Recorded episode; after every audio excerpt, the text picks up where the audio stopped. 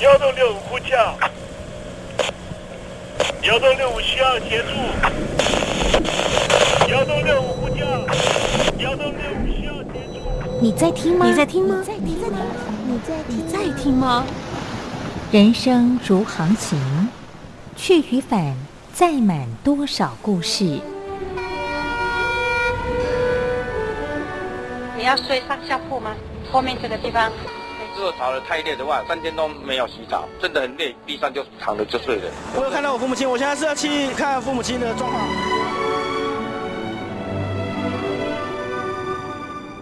聆听故事湾，让每个故事找到属于自己的码头。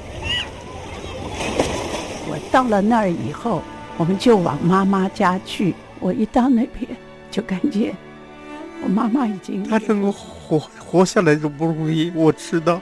他没他没跟我讲，我也不敢问，好好苦。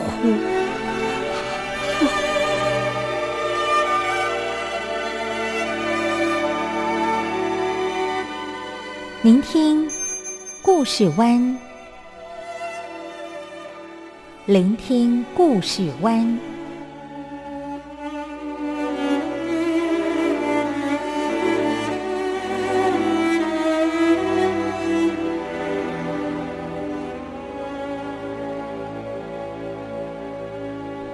故事总有一个停泊的港湾。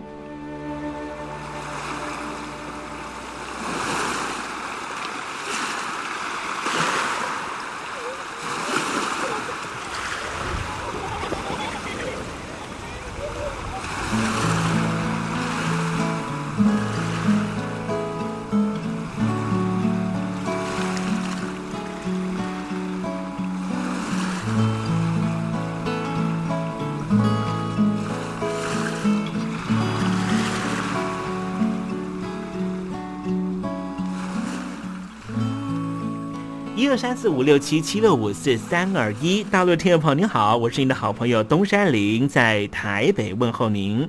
正在为您进行的栏目就是聆听故事湾，一二三四五六七七六五四三二一，全年无休，每天在空中为您服务。您在每天的凌晨三点十分，或是傍晚的六点十分，都可以在光华之声频道收听到这个栏目，聆听环宇趋势。不用太多解释，因为聪明的你心中自有诠释。亲爱的听众朋友，我们的节目早晚各一次，听众朋友你可以选择最适宜的时间，和东山林共度这短暂的五十分钟的时光，就在光华之声的频道空中相见。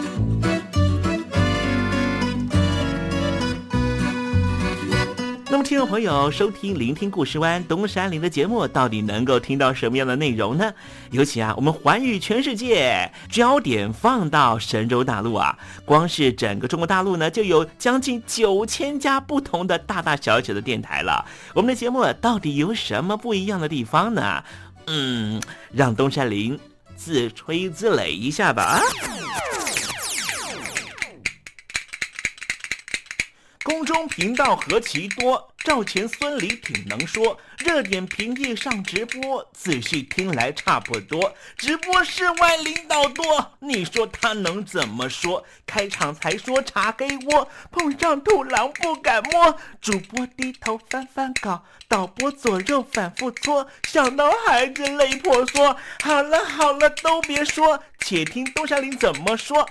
东山林不是红太狼，也不是那喜羊羊，亲亲海上一叶舟，才能自在自在说。客官呐、你拉把椅子随便坐，袒胸露背床上卧，怎么自在怎么做，就当这是自己家，自己家。睁大眼睛，show time！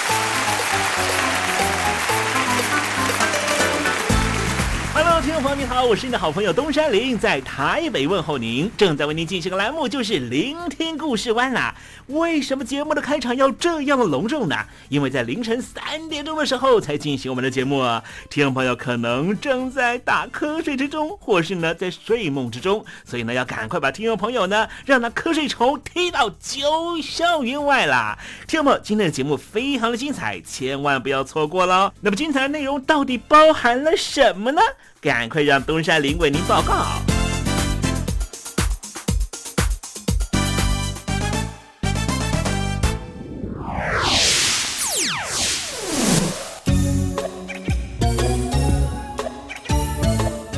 星期三，星期三，猴子去爬山。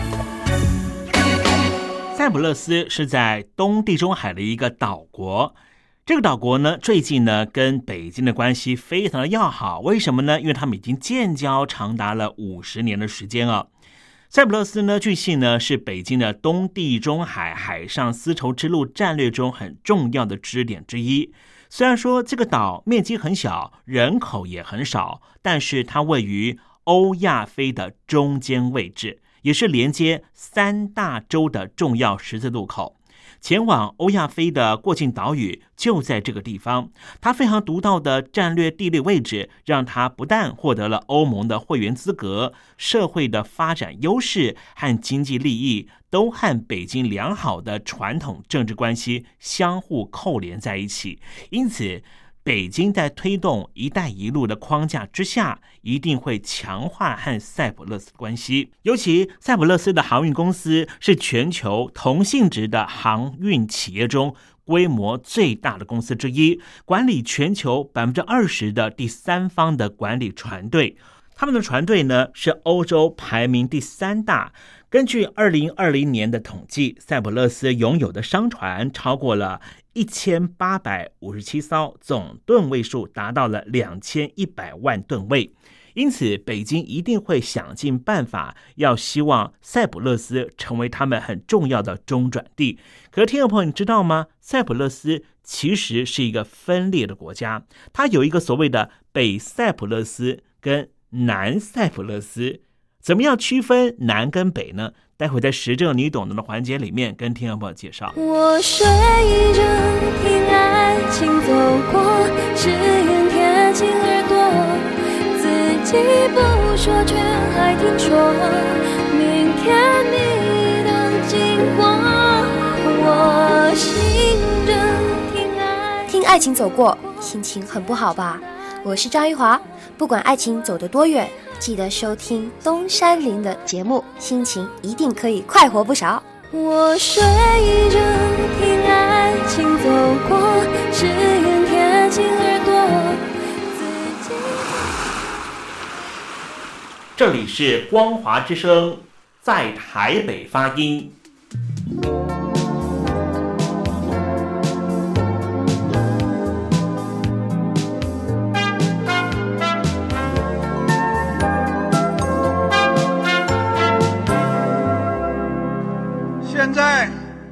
请习近平同志讲话。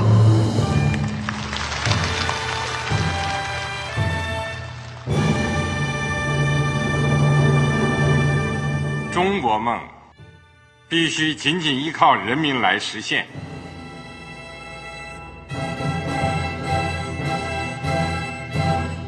好国民得关心家事、国事、天下事。呃，谢谢发言人。我们注意到啊，现在那个外面有很多关于前中央政治局委员周永康的一些消息和报道。我不知道发言人对这个事情有没有什么可以呃透露、可以披露的。国家对于公示啊，不是什么东西都要公示的。我只能回答成这样了，你懂的。那么作为天津市来说，每年要偿还的这个公路建设的贷款量有多大？哎，这个。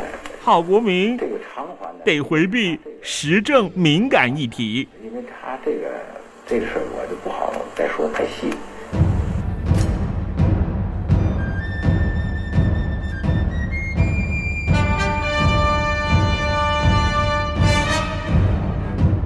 我们要坚持人民当家作主，坚持人民主体地位。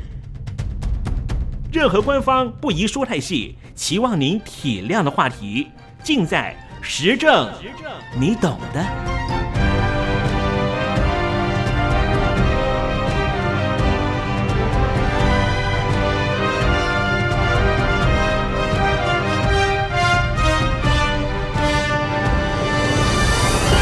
我只能回答这样了，你懂的。那些官方无法为您说太细的事情，就让东山林为您详细的说明白。天婆早上好，晚上好，正在为您进行的栏目就是聆听故事湾。此刻为您进行的环节就是时政，你懂的，一同关心焦点话题。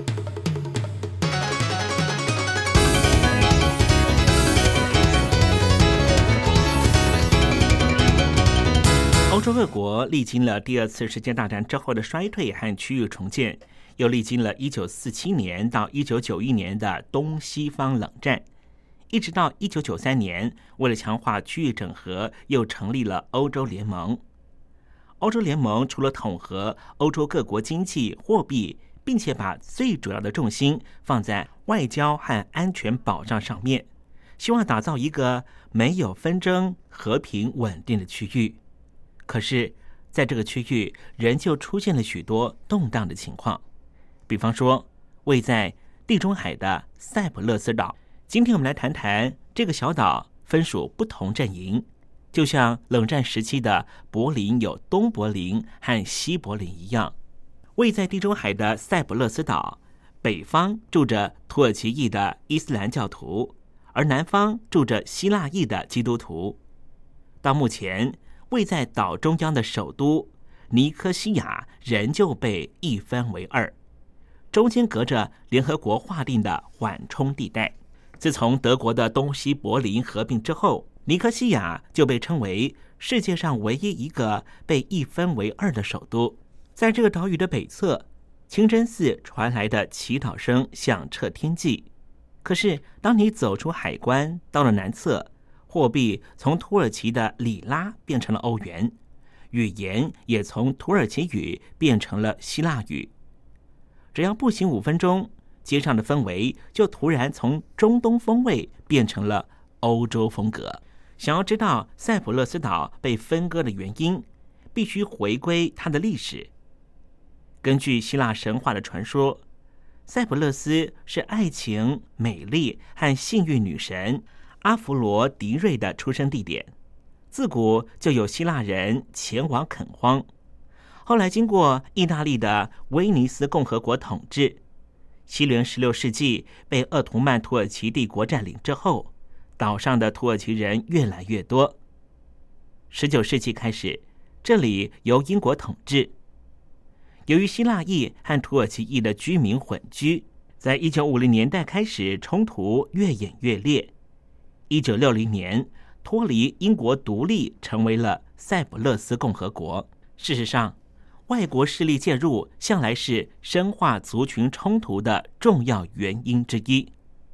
在塞浦路斯问题上面，英国、希腊和土耳其三国介入的痕迹最深，而他们所垂涎的就是塞浦路斯岛的战略地位。当然，三个国家插手塞浦路斯问题，其实都有一段历史和地理的渊源。先从地理位置看。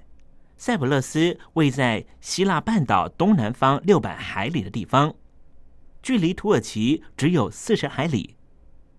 希腊异族群从西元三世纪就迁入这个岛屿，信奉回教的土耳其人则是在鄂图曼土耳其帝国期间，也就是一五七一年到一八七八年大量进驻。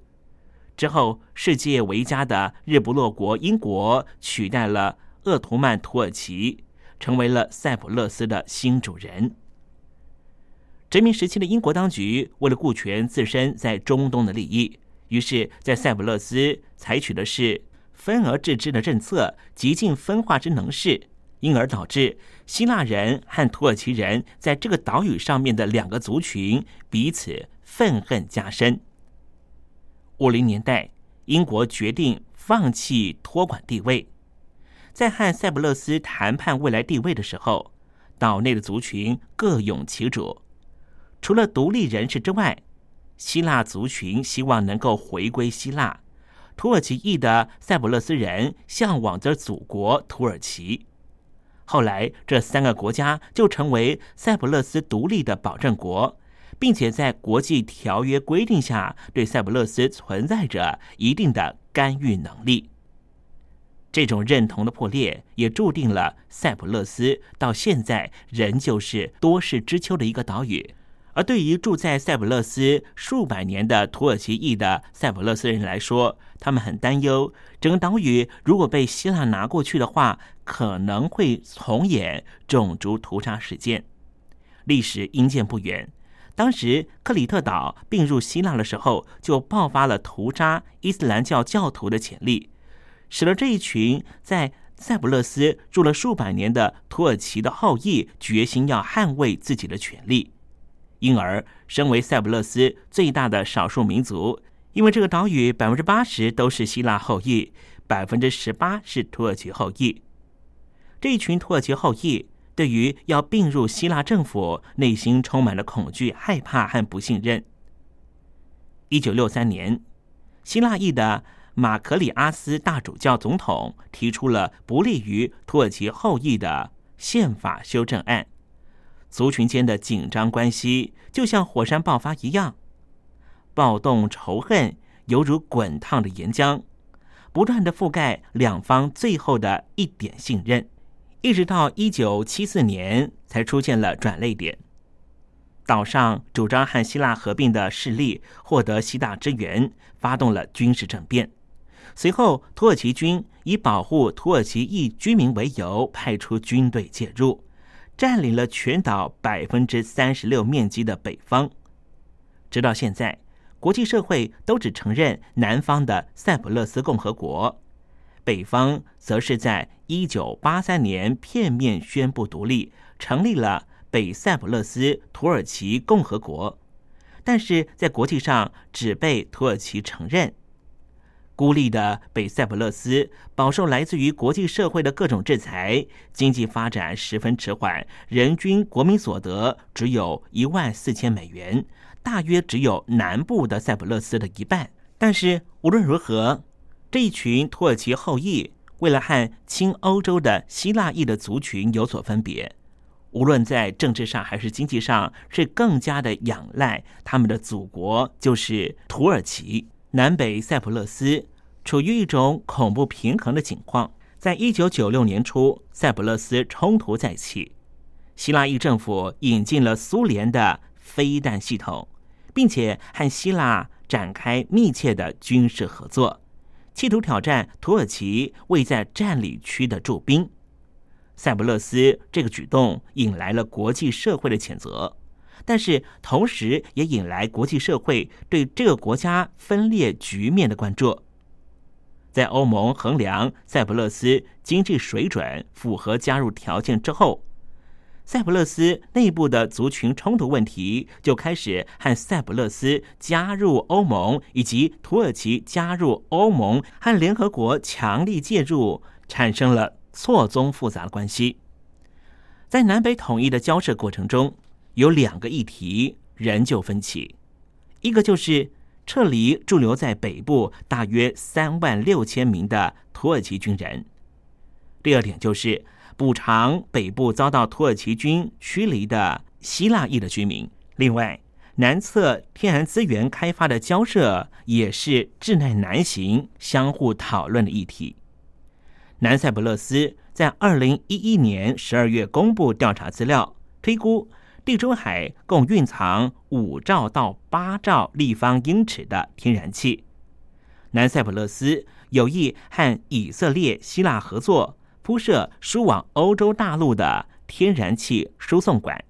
对此，北塞浦路斯强烈反对。身为北塞浦路斯靠山的宗主国，土耳其也不定时派出海军军舰在地中海海域出没。但是南塞浦路斯仍旧执意强行开发。南部的塞浦路斯共和国在二零零四年确实加入欧盟，趁着南北统一氛围浓厚，南北塞浦路斯决定把联合国秘书长安南提出的和平仲裁案交付民众公民投票。投票结果显示，北塞浦路斯居民赞成，但是南部大多反对。这个方案遭到否决。心急如焚的北塞浦路斯总统特使厄图仍旧主张应该尽速规划统一的时间表。此外，欧债危机也让塞浦路斯统一问题犹如雪上加霜。土耳其原来把加入欧盟作为国家主要政策之一，而塞浦路斯共和国已经是欧盟的成员国。欧盟则是以土耳其竟然不承认塞浦路斯共和国为理由，拒绝他加入欧盟。因此，一直以来，土耳其将统一塞浦路斯全岛视为外交上的优先课题。但是后来，土耳其经济表现得越来越亮眼，建立了充分自信之后，土耳其加入欧盟的意愿开始降低。再加上欧洲后来发生了债务危机。使得土耳其对于加入欧盟的初衷产生了疑虑。东地中海大学索山教授就说：“塞浦路斯问题在土耳其的外交优先顺序从原先的第一顺位降到了第二十顺位。另一方面，因为希腊和塞浦路斯共和国的经济关系密切，当希腊成为欧债危机的导火线，塞浦路斯同样遭受到波及。”必须接受欧盟的金融援助，因为塞浦路斯的银行大量贷款给希腊企业。当希腊企业掀起了倒闭风潮，随之而来就是塞浦路斯银行的不良债权迅速增加，引发了南塞浦路斯景气急速的恶化。二零一三年三月，塞浦路斯共和国得到欧盟的金融援助。但是这交换条件是必须对银行存款课税，结果引发民众的挤兑风潮。民众对于南塞浦路斯政府不满情绪逐渐升温，这导致于在二零一三年二月才上任不久的阿塔斯塔夏季斯总统的权力基础受到绝对的挑战，在南北统一交涉的议题上就更难有放步的空间。北塞浦路斯土耳其共和国在统一交涉上面已经不是主要的外交课题，南塞浦路斯也是一样。只是北塞浦路斯不想再谈统一的原因，是因为宗主国已经变强了；南塞浦路斯出现的情况，则是宗主国希腊衰弱了，导致于总统的权力基础都不稳固了，怎么还有机会去谈论那更大的南北统一的问题呢？听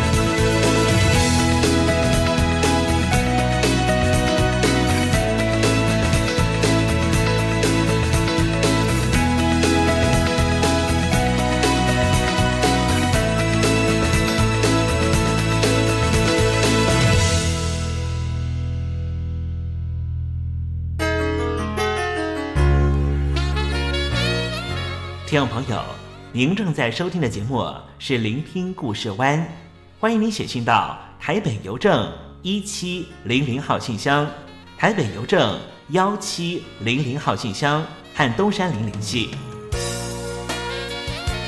东山林就是东边的山里有只麒麟的东山林。东山林，等候您的来信哦。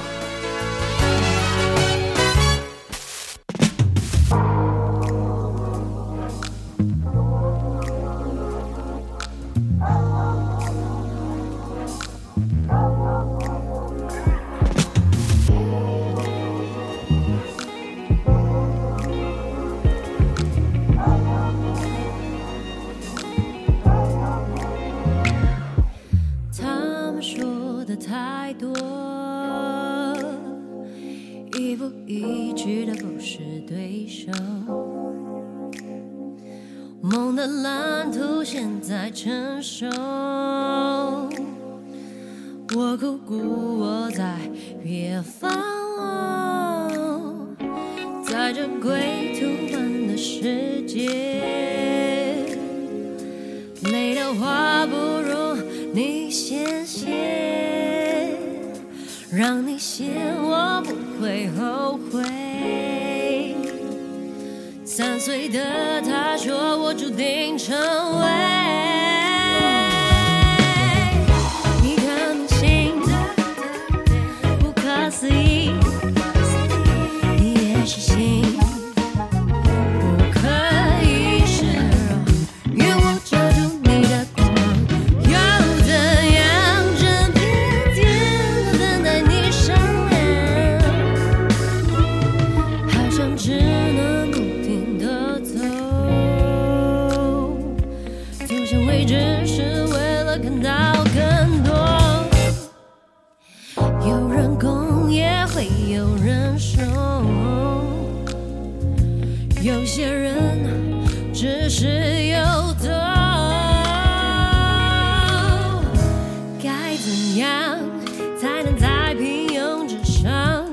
那些风景过后，我是否不一样？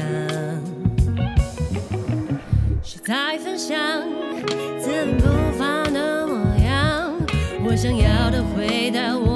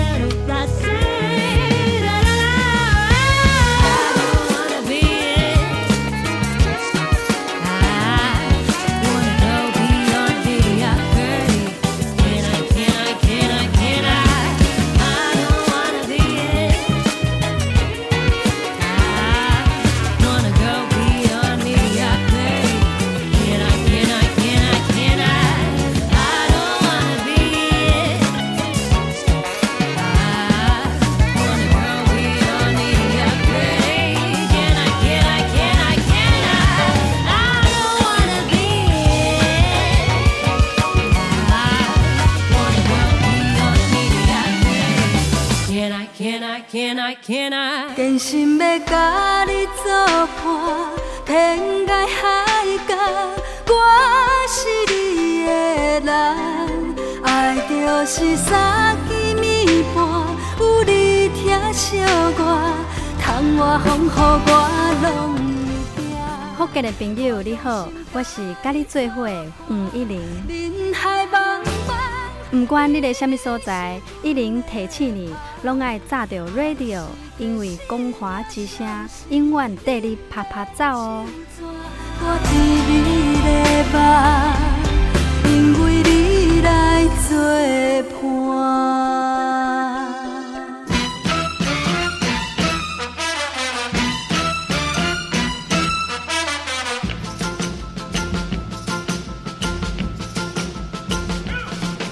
觉得生活无聊吗？觉得日子无趣吗？给您专业的两岸政治国际新闻，给您精彩的生活娱乐医疗休闲。您要的生活即时信息，都在光华之声。贴近光华之声，丰富您美丽幸福的人生。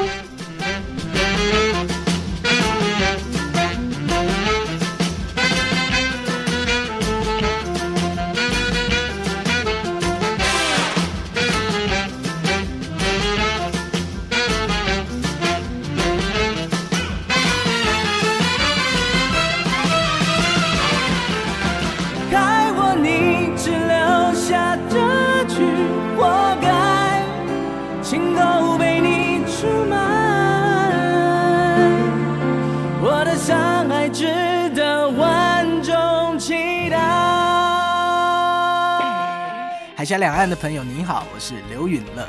不论你在哪里，不论你正在做什么，都要允许自己快乐哦。我的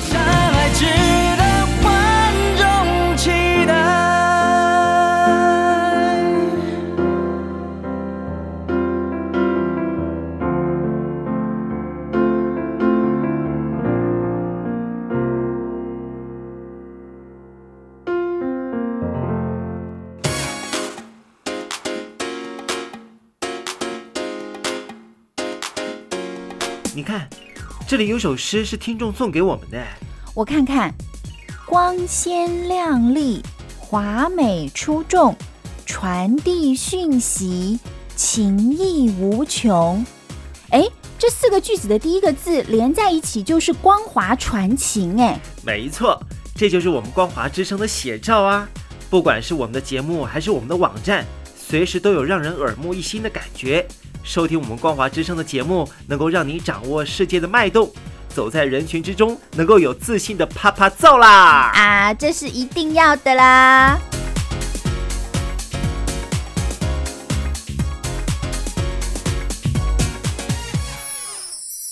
我唱歌的时候尽情的唱，你接纳多少我不知道，你以多少情感应和我不知道。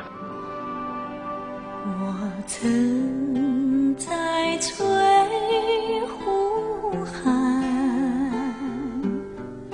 留下我的情感，如诗如画，似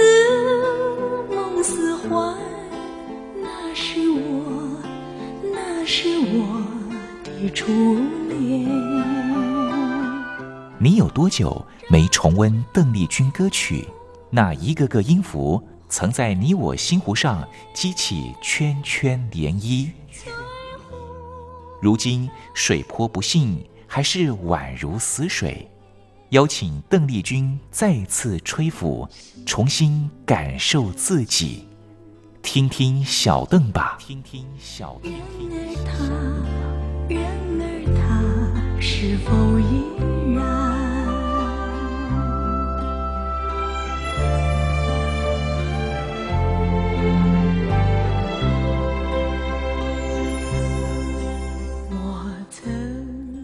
各位听众朋友，大家好，我是五四三音乐站前任邓丽君版版主，我是艾尔顿。今天在听听小邓把这个单元想和听众朋友分享的歌曲呢，是邓丽君姐姐在一九八五年《爱人》专辑《I d 专辑里面收录非常非常非常好听的呃这个乡愁这首歌曲《Nostra Nostra Lugia》。那呃，中文版本呢？呃，在同年的一九八五年八月十九日，偿还专辑里面也做了中文版本的翻唱，也就是不着痕迹。那现在在背景音乐可以听到非常非常好听的，就是不着痕迹的中文版。不如我们先听一段中文版，再回来。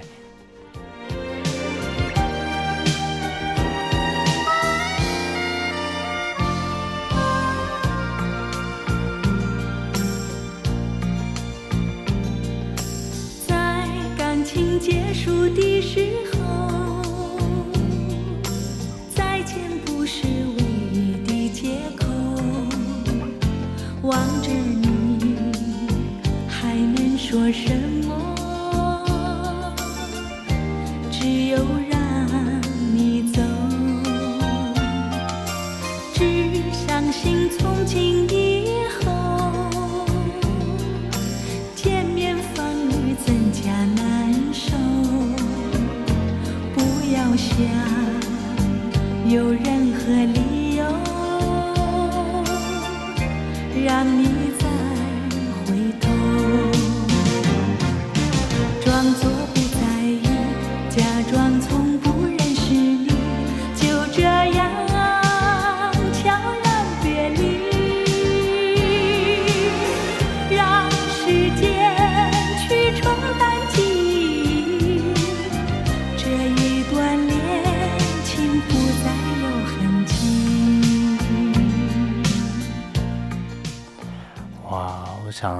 样的感动，虽然在心头掠过是那样的不着痕迹，但是我相信，呃，就是听到邓丽君姐姐声音的，呃，心头的那种触动，真的是，嗯，不只是，嗯，我相信是遭下呃许多痕迹，呃，并且是难以用言语来评断以及描述的。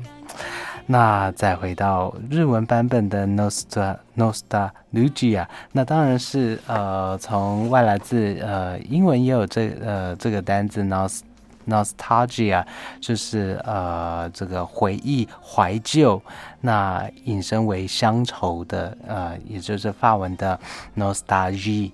呃，这样的乡愁的一个情绪。那非常有趣的是，其实日文本身在汉字的部分其实是有“乡愁”这两个字，呃，来表达这个情绪的。但是日本人呢，就是非常喜欢用白种人的文字，而且所谓的外来字当然是所谓的白种人的文字啊、好像用这样的表达呢，不管是法文或是西班牙文或是英文来表达呢，都是比较高级的一个感觉。那虽然说这个高级的背后，这样崇洋崇洋媚外的情节，有时候是会造成一些小。呃，异国情调是会引起一些非议，甚至是会影响引起一些笑话的部分。比如说，铃木汽车公司曾经呃推出一款款车款叫做 Hustler，听起来哇，非常的有这个异国风情。但是好像在取名的时候，好像没有发现 Hustler 在这个英文里面呢，好像是这个成人杂志的名字。那三菱汽车公司也有这个 Pajero。这个车款，嗯，那说真的，这个在意思上面呢，就更加令人害羞了，那也引起不少的笑话。那再回到邓丽君姐姐的这个在日本流行音乐文化产业的经营上面呢，说真的。邓丽君姐姐在呃这个日文呃歌曲的推出，还有日文呃流行音乐产业的经营上面呢，似乎非常能够呃掌握呃就是日本人对于外来文化的一种崇拜以及憧憬，所以呢，在邓丽君姐姐的很多的歌曲里面呢，似乎都是呃在这个歌名的部分。嗯，都是以外来字呃为命名的部分，像我们之前提过的业务啊，这个业务下的流行女装店，哇，整个是由英文、日文啊、法文啊共同来组成的一个歌名。那呃，在这样子一件一件不着痕迹的这样子的精心安排之下呢，其实邓丽君姐姐，嗯，在八零年代。呃，似乎也塑造了一种代表外来文化，呃，对于欧美流行时尚非常了解的一种教导者者的角色。因为在当时邓丽君姐姐到日本宣传唱片的时候，当时邓丽君姐姐并不是常住在日本，啊，而是采取啊。呃，每隔一段时间，或是唱片就要发行的时候，才会呃这个降临日本国土来宣传。那呃，被塑造成一个是呃这个国际巨星的一个形象。那甚至呢，每次到呃日本宣传唱片的时候呢，呃，都会有不少记者询问说，呃，国际时尚圈现在欧美流行时尚的部分是在流行些什么？那。呃，已经从一个这个宣传者的角色呢，甚至到了一个教导时尚领导者的角色。这是非常有趣的。回到《Nostalgia》这首作品呢，说真的，呃，我想听过的听众朋友应该都。不难发现，而且相相信也都非常认同这首歌曲、这首作品，真的是相当相当令人感动。在这个慢板、中板的这个节奏里面呢，呃，邓丽君姐姐用了一个非常柔和、非常平易近人、非常呃呃平静，但是情绪所的就。啊，隐藏的非常饱满的一个唱腔呢，讲述了一个对于故乡怀念、对于故乡思念的一个情绪。那不管是在录音室版本，或者是在呃 NHK 的现场录音版本呢，在整体表现上都相当相当令人如痴如醉。嗯，在整个编曲方面呢，也是呃相当的沉稳，而且嗯，在整个节奏上面是一个非常耐听、非常耐人寻味的一个作品。那这首呃《Nostalgia》呃，它的作词者呢是松井五郎。那说说真的，松井五郎先生的这个词呢，呃，在整个嗯，为什么他要选用 Nost？他 Lugia 这样子的呃歌名呢，似乎在歌词里面，嗯呃，他在一个异国异乡呃。但是去怀念故乡的这样的心境，我想是有关系的，呃，因为他歌词里面是细细述的呢，是人在异乡，呃，耳边所听到的当然都是异国异语，听不到日语，但是心却是跟日本，呃，紧紧的相连，呃，当时吹着是一样的南风，和故乡一样的南风，一样的呃气氛氛围，但是为什么我就没有办法感受到故乡的呃气息，而我的心却人我的人在异乡，但是心却还在故乡。那配合上川口真先生的编曲呢，在整体意境上，我想真的是相当相当令人回味再三。而且说真的，当邓丽君姐姐在 N N H K 的演唱会上面，呃，虽然是坐在这个呃道具的桌椅，然后手里拿着麦克风传递的这首歌曲，但是我想 N H K。版本的这个演绎呢，实在是着实令人佩服，嗯，完完全全的根本感受不到它是呃现场录音，毕竟呃在声音的清澈度上面，呃声音的呃整体录音的完美度上面，我想呃 NHK 演唱会真的是呃非常非常值得好好收藏，不管是 DVD 影像版本或者是 CD。版本都是相当相当值得收藏的。那今天因为时间的关系，呃，就和听众朋友先分享到这边。那希望下星期呢，可以有更多机会和各位听众朋友多聊聊邓丽君姐姐其他非常非常经典的作品。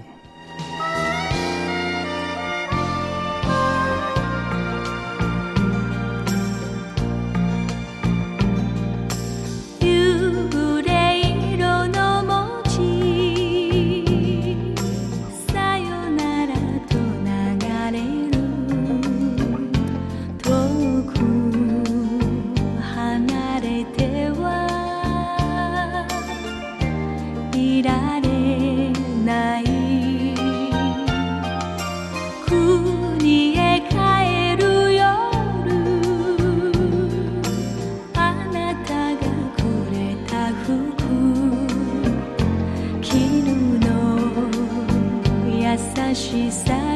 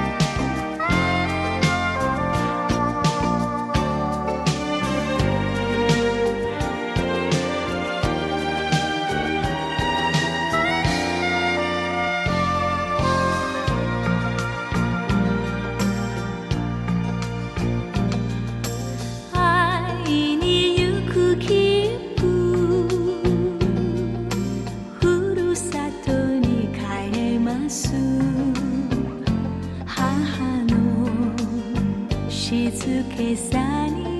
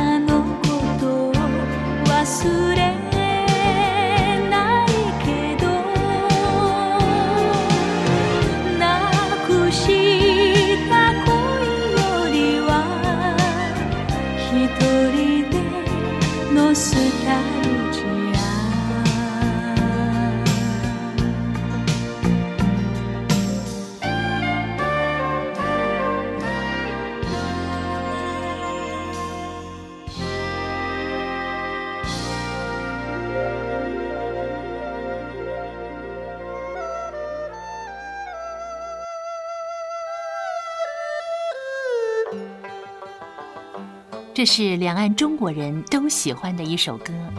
小城故事多，充满喜和乐。如果主持人播错了速度，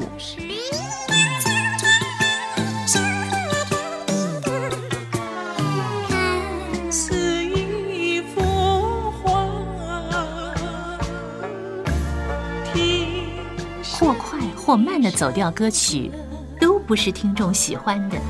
人生境界真善美，这已包括。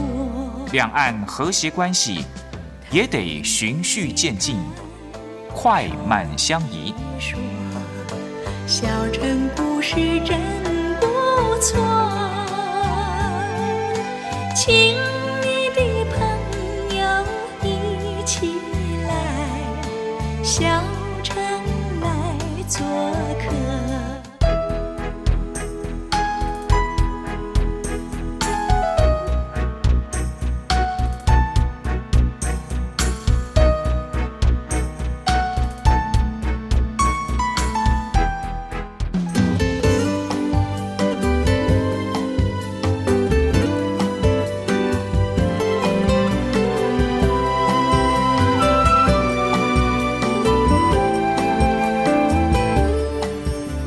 时间又到了要说再见的时刻。